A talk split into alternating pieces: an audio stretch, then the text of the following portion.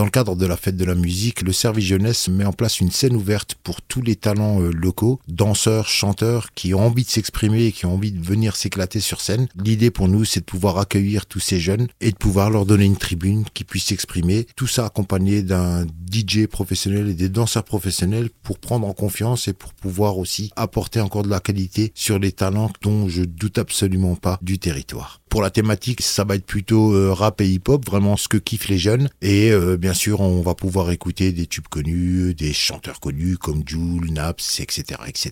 Donc vraiment, venez vous amuser sur cette scène qui est vraiment dédiée à la jeunesse. Parallèlement à ça, également, on va mettre en place une initiation en graphe où un graffeur professionnel sera présent pour accompagner tous ceux qui souhaitent être initiés sur euh, le street art